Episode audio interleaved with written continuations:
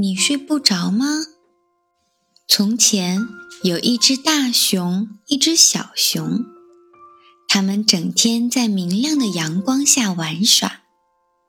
到了晚上，太阳下山了，大熊就会带着小熊回到他们的熊熊洞。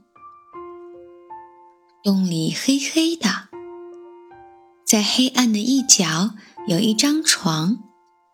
大熊把小熊放在床上，温柔地说：“睡吧，小熊。”小熊听话的准备睡觉了。它盖好了被子，躺在了枕头上，眼睛也闭了起来，很努力的想要睡着。大熊呢？它坐进熊熊椅里，借着炉火的光。准备看他最喜欢的熊熊书，正看着呢，耳边听到了悉悉嗦嗦的声音。扭头一看，小熊正举着枕头玩呢。大熊放下了自己的熊熊书，来到了床边，问：“你睡不着吗，小熊？”小熊捏着自己的小脚丫，轻轻地说。我怕，嗯，怕什么呀？我怕黑。大熊问：“哪儿黑呢？”小熊认真的说：“你瞧，床边四周都是黑的呀。”大熊往四周看了一下，他看见洞里的阴暗处确实很黑。于是，他到灯橱那里拿了一盏小小的灯，点亮以后呀，放到了小熊的床头上。大熊说：“你瞧，有了这小小的亮光，你就不会怕了。”谢谢你，大熊。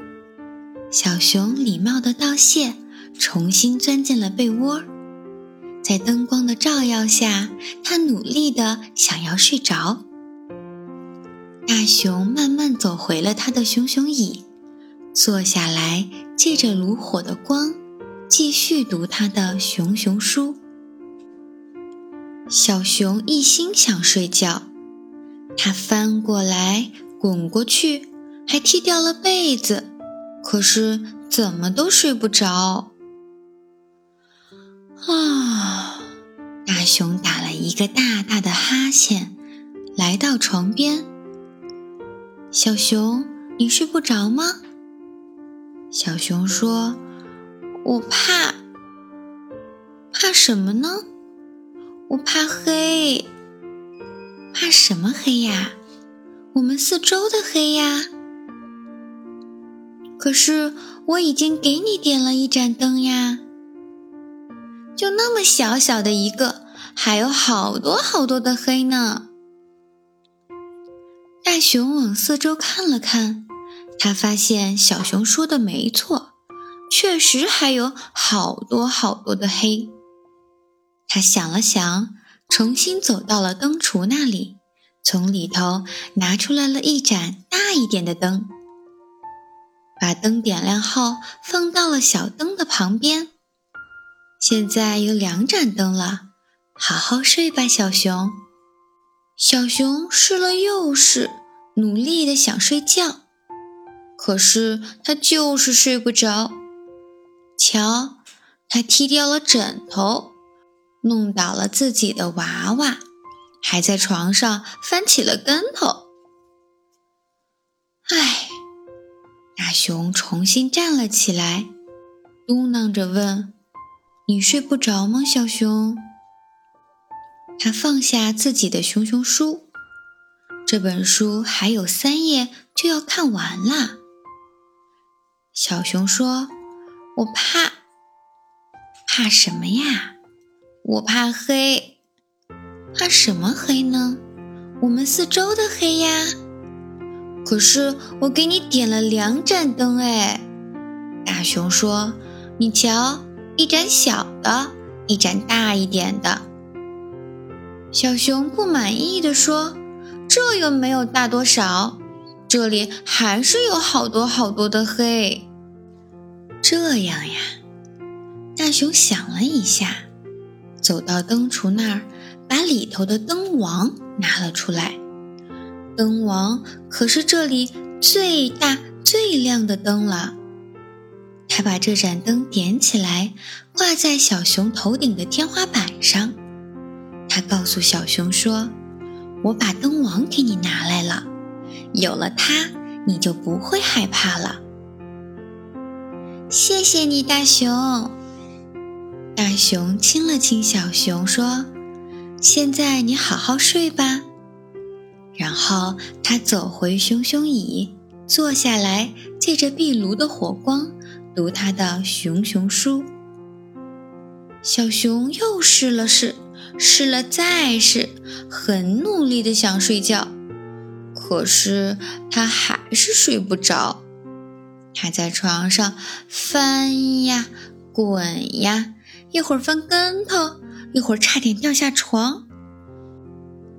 大熊放下熊熊书，咕囔着问：“你还睡不着吗，小熊？”